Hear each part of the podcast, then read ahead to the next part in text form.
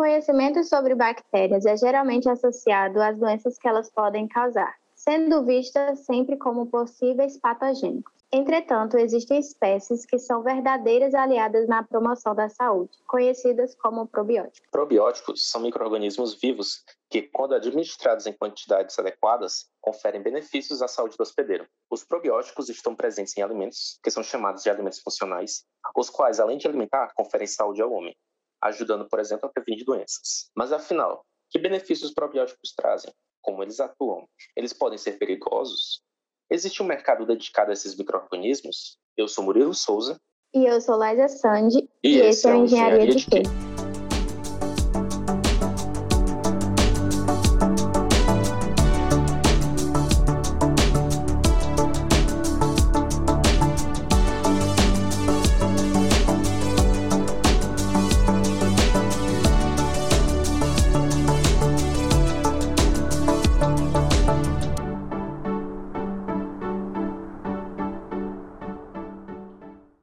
Episódio de hoje abordaremos esse tema pouco conhecido pela população, mas que possui um papel fundamental na alimentação de muitas pessoas, que são já mencionados probióticos. O nome probiótico significa pró, a favor, e bio, vida, ou seja, a favor da vida. Logo, esses seres vivos geram um impacto positivo no nosso corpo. Para nos ajudar a entender o assunto, convidamos a pesquisadora e doutora Laura Bruno, que possui graduação em Engenharia de Alimentos pela Universidade Federal de Viçosa mestrado em Microbiologia Agrícola pela Universidade Federal de Viçosa e doutorado em Ciências Biológicas pela Universidade Federal de Pernambuco. Por favor, Laura, se apresente um pouco mais para o nosso público. Boa tarde, é um prazer estar aqui com vocês, né? Eu sou engenheira de alimentos, como vocês falaram, e hoje eu trabalho com microbiologia, principalmente com bactérias do ácido lático. E vamos falar um pouquinho né, sobre probióticos. Eu vou, vou tentar esclarecer algumas dúvidas que vocês possam ter. Obrigada por estar aqui com a gente nessa conversa. E para dar início, eu queria que você pudesse esclarecer o que são probióticos e qual a sua importância. Bom, probióticos são micro-organismos vivos que, quando administrados em quantidades adequadas, conferem benefícios para a saúde do hospedeiro. Mas para um microorganismo ser considerado probiótico, ele tem que atender a algumas características. A primeira característica é se conhecer exatamente a identidade do microorganismo, tá? Quem é esse microorganismo? Eu vou dar um exemplo para vocês. Uma das bactérias probióticas mais conhecidas é a Bifidobacterium animalis subespécie lactis. Existe uma variante dessa bactéria que foi registrada chama BB12. Então, essa bactéria está totalmente identificada. Se sabe o gênero, a espécie, a subespécie, e ela ainda tem uma marca registrada pelo fabricante dela. Essa bactéria tem um caráter reconhecidamente probiótico. Outra característica que essas bactérias possuem é que elas têm que estar vivas, têm que estar viáveis. Então, a pessoa consome, ingere o alimento no qual as bactérias estão e a bactéria probiótica está. Ela, esse alimento e essa bactéria percorre todo o trato gastrointestinal e ela precisa chegar viva no intestino, que é, é vamos dizer assim, que é o, o local final onde ela vai ficar. Para um microorganismo ser considerado é, probiótico, também é preciso que haja pelo menos um estudo clínico de eficácia. Voltando àquele exemplo da Bifidobacterium BB12, ela é a bactéria mais bem documentada do mundo. Existem mais de 180 ensaios clínicos com essa bactéria e esses ensaios indicam que essa BIF do BB12 pode ter efeitos benéficos em relação a áreas gastrointestinais e imunológicas. Agora, vocês também me perguntaram sobre a importância dos probióticos na nossa vida. E eu vou começar né, explicando que já se sabe que uma pessoa, um ser humano, ele abriga de 10 a 100 trilhões de micro-organismos no seu organismo. Esses micro-organismos estão na nossa pele, estão em vários órgãos do nosso corpo, principalmente no intestino. Também se estima que mais de 90% das doenças, né, das enfermidades, tem algo a ver com o que acontece ou que já aconteceu no nosso intestino. Então, apenas baseado nessas duas evidências, a gente já pode imaginar a importância dos micro-organismos e, em especial, os probióticos para a nossa saúde. Bom, Laura, Bruno, diante dessa importância dos probióticos para a saúde como um todo, você poderia destacar quais os principais benefícios que ele oferece? Sim. É, no nosso intestino, as bactérias elas têm a função de fermentar, ou seja, de digerir as fibras que a gente consome e que o nosso organismo não consegue digerir. Quando essas bactérias fermentam as fibras, elas produzem vitaminas, principalmente as vitaminas do grupo B e ácidos graxos de cadeia curta, como ácido acético, ácido propiônico e ácido butírico. Esses ácidos graxos de cadeia curta, eles são muito importantes para a nossa saúde. O ácido butírico, por exemplo, ele é anti-inflamatório e anticancerígeno, ele é importante para a renovação dos enterócitos, que são as, as células que formam o intestino, e ele também reforça a união entre as células do epitélio intestinal, promovendo um efeito de barreira no intestino, e também participa da síntese de diversos hormônios, como, por exemplo, a serotonina, que é um hormônio ligado ao bem-estar. Então, tudo isso já exemplifica bem a importância dos micro-organismos na nossa saúde. Sobre o consumo excessivo desses alimentos contendo probióticos, pode causar algum problema no corpo humano? Bom, primeiro eu gostaria de esclarecer né, que a gente já ingere micro-organismos na nossa alimentação diária. Nós comemos micro-organismos saudáveis e micro-organismos que também não são tão saudáveis assim. Quando a gente ingere um iogurte, por exemplo, você tem a certeza que está comendo micro-organismos, porque ele é um, um, alimento muito conhecido e que a gente sabe que é um, um fermentado de leite e é fermentado por dois micro-organismos que estão ali presentes no, no iogurte. Mas quando, por exemplo, você come uma fruta, uma banana, uma maçã, você também está comendo micro-organismos, só que a gente não tem essa ideia, essa certeza de que está comendo micro-organismo.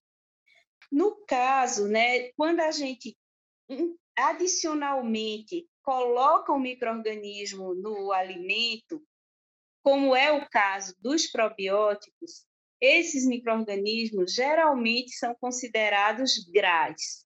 Essa sigla vem de Generally Recognized as Safe, que quer dizer que, que é geralmente reconhecido como seguro.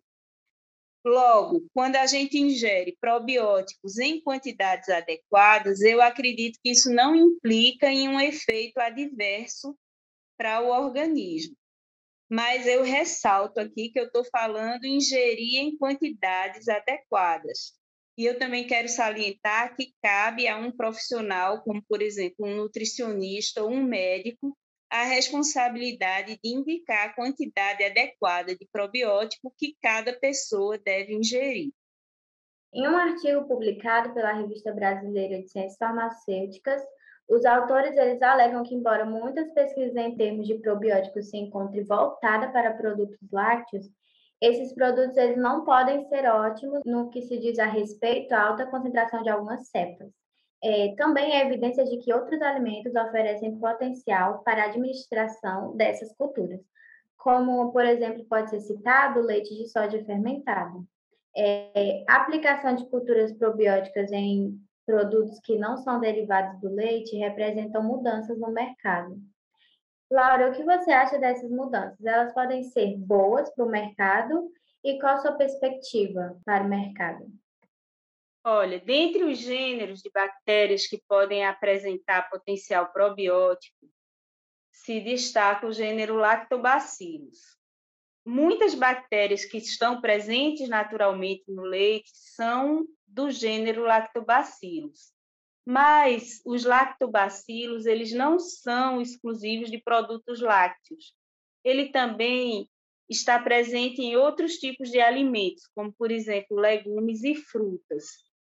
Então, considerando também que hoje há um grande número de pessoas que, ou por problema de saúde ou por decisão própria, não querem consumir alimentos de origem animal, eu vejo muito positivamente a busca de outras matrizes alimentares para veicular os micro-organismos probióticos. E eu acredito que esse é um mercado em expansão.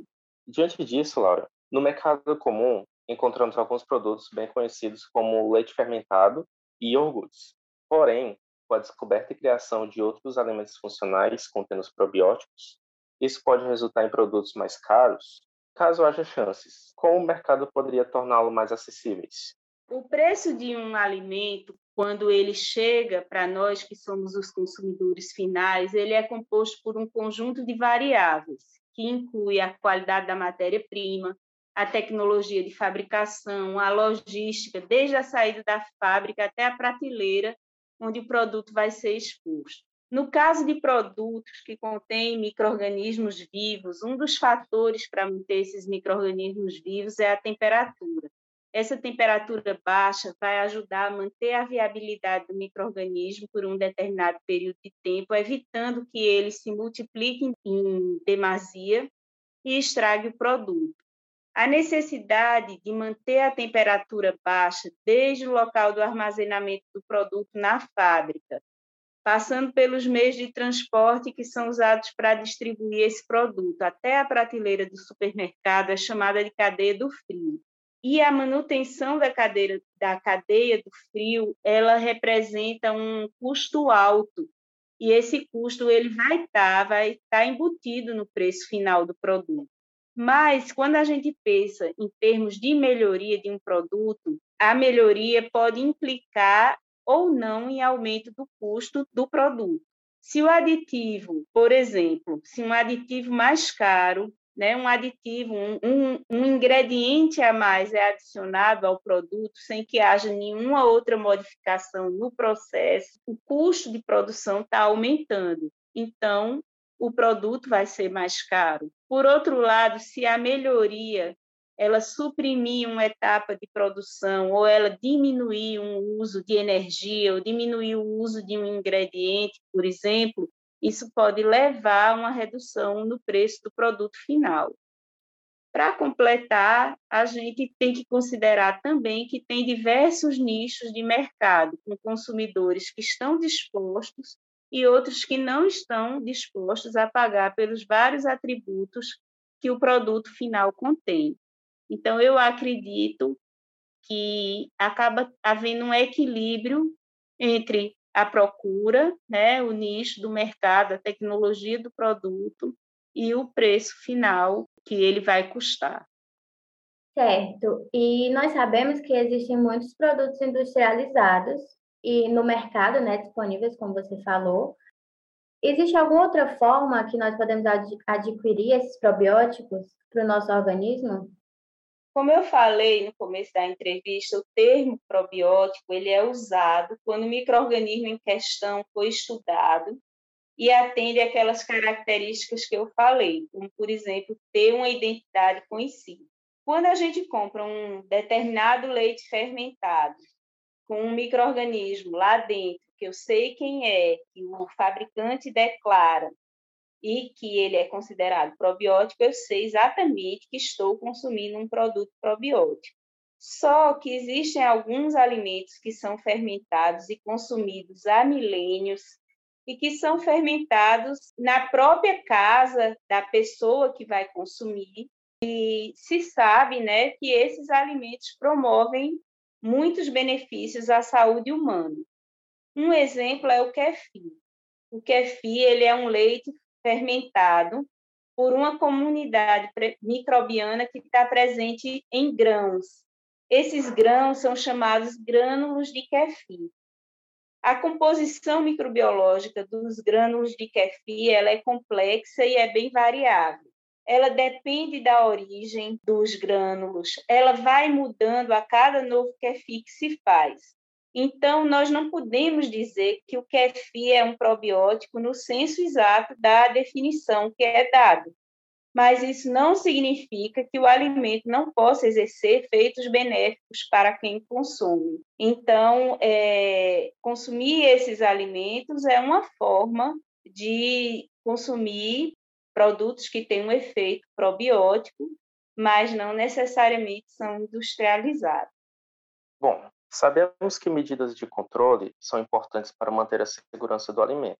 Diante disso, quais as medidas de controle são utilizadas para garantir a qualidade dos probióticos? E existem riscos deles se tornarem patogênicos?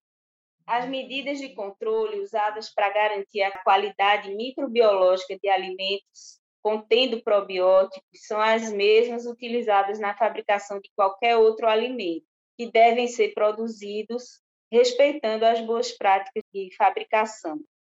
Em relação aos riscos de um probiótico se tornar patogênico, eu quero frisar que muitos estudos são feitos antes do microorganismo ser considerado probiótico e que o microorganismo, como eu já disse, tem que atender a vários requisitos para ser considerado probiótico. Em relação à segurança, ele tem que alcançar o status GRAS, que é ser geralmente reconhecido como seguro. Também são realizados testes adicionais, como testes genéticos, testes de resistência a antibiótico e capacidade de inibir o crescimento de microrganismos patogênicos, entre outros, garantindo a segurança do seu consumo. Então, eu acredito que é bastante seguro você consumir um microorganismo probiótico quando ele sim é considerado probiótico. Nós sabemos que é, os probióticos eles são muito utilizados como alimentos funcionais na alimentação infantil, porque eles oferecem uma nutrição básica e promovem a saúde dessas crianças. É, segundo a Academia Americana de Pediatria, o uso desses probióticos ele se tornou mais eficiente no combate à cólica, diarreia e problemas intestinais em crianças. Qual a sua opinião em relação ao uso desses probióticos na alimentação infantil? Existe alguma ressalva quanto a isso? Esse tipo de proteção bem específica, ele é avaliado por uma série de estudos clínicos e geralmente associado a um determinado microorganismo. Eu tenho conhecimento de que Lactobacillus reuteri é indicado para o combate de cólicas de bebês. Mas nesse caso, o microorganismo tem uma apresentação farmacêutica e é usado em função de indicação médica.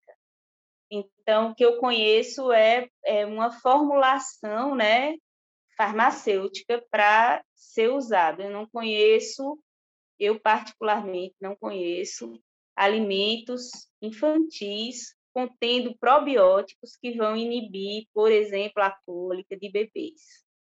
É, o artigo presente na revista Ciência e Inovação pontua o uso de probióticos para o tratamento do quadro de intolerância à lactose. Diante disso, a intolerância é caracterizada por sintomas generalizados, tais como alterações de pressão abdominal, cólicas e diarreia. É decorrente da diminuição total ou parcial da atividade da enzima lactase responsável por hidrolisar a lactose, o tratamento convencional envolve a retirada total ou parcial do consumo de leite derivados e a suplementação com cálcio. Entretanto, estudos realizados recentes têm demonstrado que o uso de probióticos pode gerar uma melhoria efetiva da qualidade dos portadores. Laura, como os probióticos auxiliam pessoas com intolerância à lactose? Um dos testes que são utilizados para determinação de caráter probiótico do microorganismo é a sua atividade de beta-galactosidase.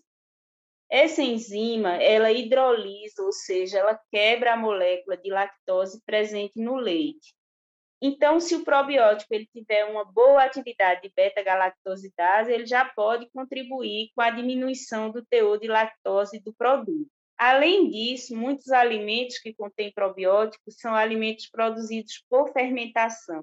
Vale ressaltar aqui que normalmente não é o probiótico que fermenta o leite, e sim outros microrganismos. Esses outros microrganismos também utilizam a lactose presente no leite para conseguirem se desenvolver no leite e diminui assim o teor de lactose do produto. Existem ainda estudos que mostram que os probióticos podem ser veiculados por alimentos que não são derivados de leite, como, por exemplo, bebidas produzidas a partir de matéria-prima de origem vegetal. Então, se o alimento não contém lactose, ele não vai causar problema para a pessoa intolerante à lactose.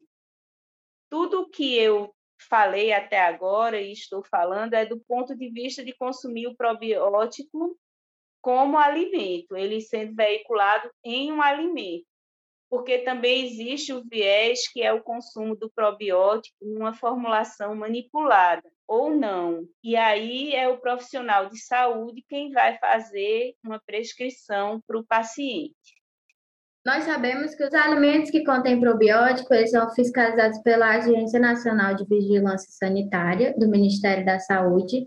E qual a importância e como é feita essa regulamentação?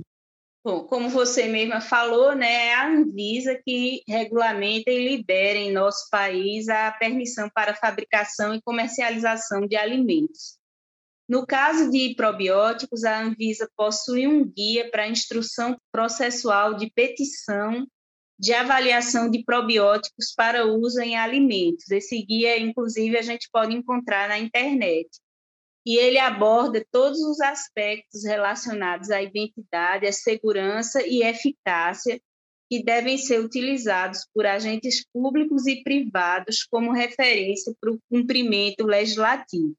Então, nesse guia se encontra detalhadamente tudo que aqui no Brasil é, alguma empresa que está propondo usar um microorganismo probiótico, que ela tem que provar que aquele microorganismo passa por todas aquelas etapas, atende a todas aquelas necessidades, aquelas determinações que estão presentes ali na legislação. Diante disso, Laura, qual a sua opinião sobre os prebióticos? Eles são úteis para o organismo? E quais seriam os mais utilizados e talvez mais acessíveis? Os prebióticos, eles são o que a gente conhece com, popularmente como fibras, né? E são as fibras que estão presentes nas frutas, nos legumes, nos grãos inteiros, e que os micro-organismos que vivem no nosso intestino conseguem usar para se alimentar.